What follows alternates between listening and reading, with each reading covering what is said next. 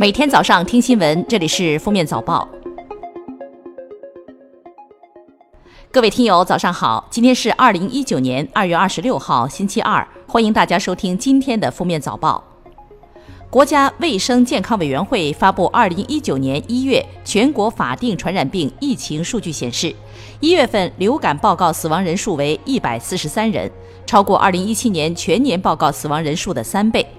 全国政协委员、中国疾病预防控制中心主任高福表示，流感防控应该更加积极，疫苗仍然是重要的防控手段。国家发改委、民政部、国家卫生健康委日前联合印发《承启联动普惠养老专项行动实施方案》，南昌、郑州、武汉、成都等七个城市成为首批试点城市。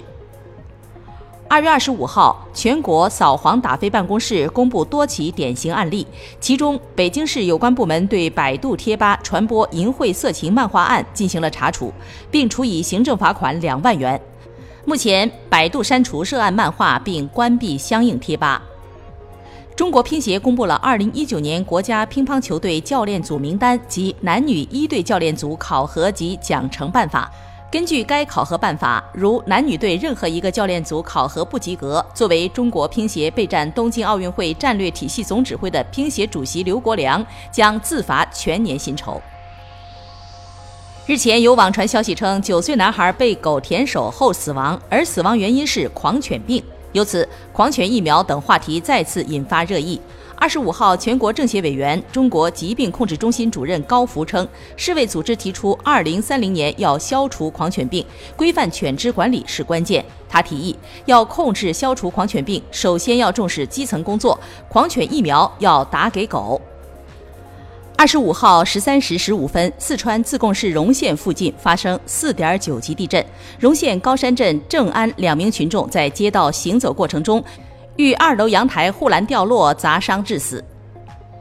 二月二十五号，乐清市人民检察院依法以编造、故意传播虚假信息罪，对失联男孩事件被告人陈某提起公诉。去年十一月三十号，陈某报警称其儿子在放学回家途中失联，警方全方位开展查找工作。后经查，该事件是陈某为测试丈夫是否对其及其儿子关心重视，蓄意策划制造了虚假警情。因为连日阴雨，近日安徽黄山休宁县一小区住户在家用取暖器烤衣服，结果不慎引发火灾，起火房间一片焦黑，物品损失殆尽。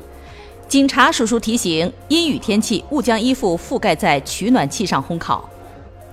中国石化二十五号宣布，位于新疆塔里木盆地的顺北鹰一井完钻井深八千五百八十八米，创亚洲陆上钻井最深纪录。二十二号，甘肃兰州一市民下班途中不慎追尾前车，主动上前道歉并赔偿。从追尾到赔偿，整个过程仅四十秒。当事人蒋先生称，当时不小心怼到前车，赔偿对方一百元，堪称史上最短交通事故协商。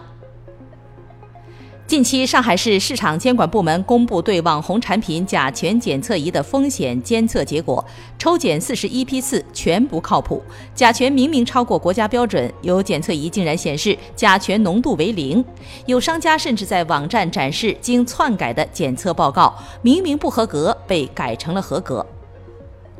近日，一名重庆大学教师周某在广西北海涠洲岛旅游时。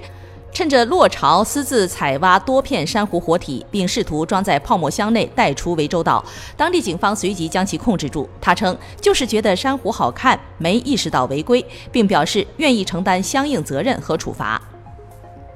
二十四号，在西班牙巴塞罗那，华为发布首款 5G 折叠屏手机。华为 Mate X 机身尺寸为八英寸，不对称外翻折叠。据华为消费者业务 CEO 余承东现场介绍，这款手机售价为两千二百九十九欧元，折合一万七千四百九十八元人民币。今年六月份有望对外发售。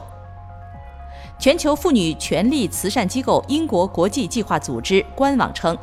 历时两年多推动月经表情，终于在二月获批。刚刚审核通过的二百三十个新表情符号中，包括一个代表月经的表情，一滴红色的液体。预计春季就可以在微信、QQ 等软件聊天时使用。巴西拉夫拉邦联邦大学和荷兰乌德勒支大学医学中心研究人员发现，一边吃饭一边刷手机，容易让人摄入更多热量，不利控制体重。六十二名志愿者进行了三次实验，发现边吃饭边刷手机时，选用高脂食物比专心进食时多百分之十。当地时间二月二十四号下午，第九十一届奥斯卡颁奖典礼在好莱坞举行。《绿皮书》获最佳影片，拉米马雷克凭借《波西米亚狂想曲》获得最佳男主角，奥利维亚科尔曼凭借《宠儿》首获提名，斩获影后。罗马导演阿方索卡隆获最佳导演。感谢收听今天的封面早报，明天再见。本节目由喜马拉雅和封面新闻联合播出。